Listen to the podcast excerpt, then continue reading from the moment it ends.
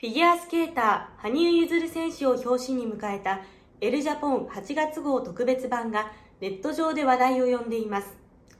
2022年7月にプロ転向を表明したフィギュアスケーター、羽生結弦選手がグッチのエレガントなコレクションに身を包み、L の特別版表紙に初登場。羽生選手の躍動感あふれる一瞬の姿を収めたバタフライバージョンと、情熱と静寂が入り混じった眼差しが印象的な一枚を表紙にしたシッティングバージョンの2パターンの表紙になっています。羽生選手本人もフィギュアスケートを通して培ってきた感情表現や腕の動かし方表情を生かすことができ充実感があったと語る今回の撮影。SNS 上ではかっこよすぎると絶賛の嵐となっています。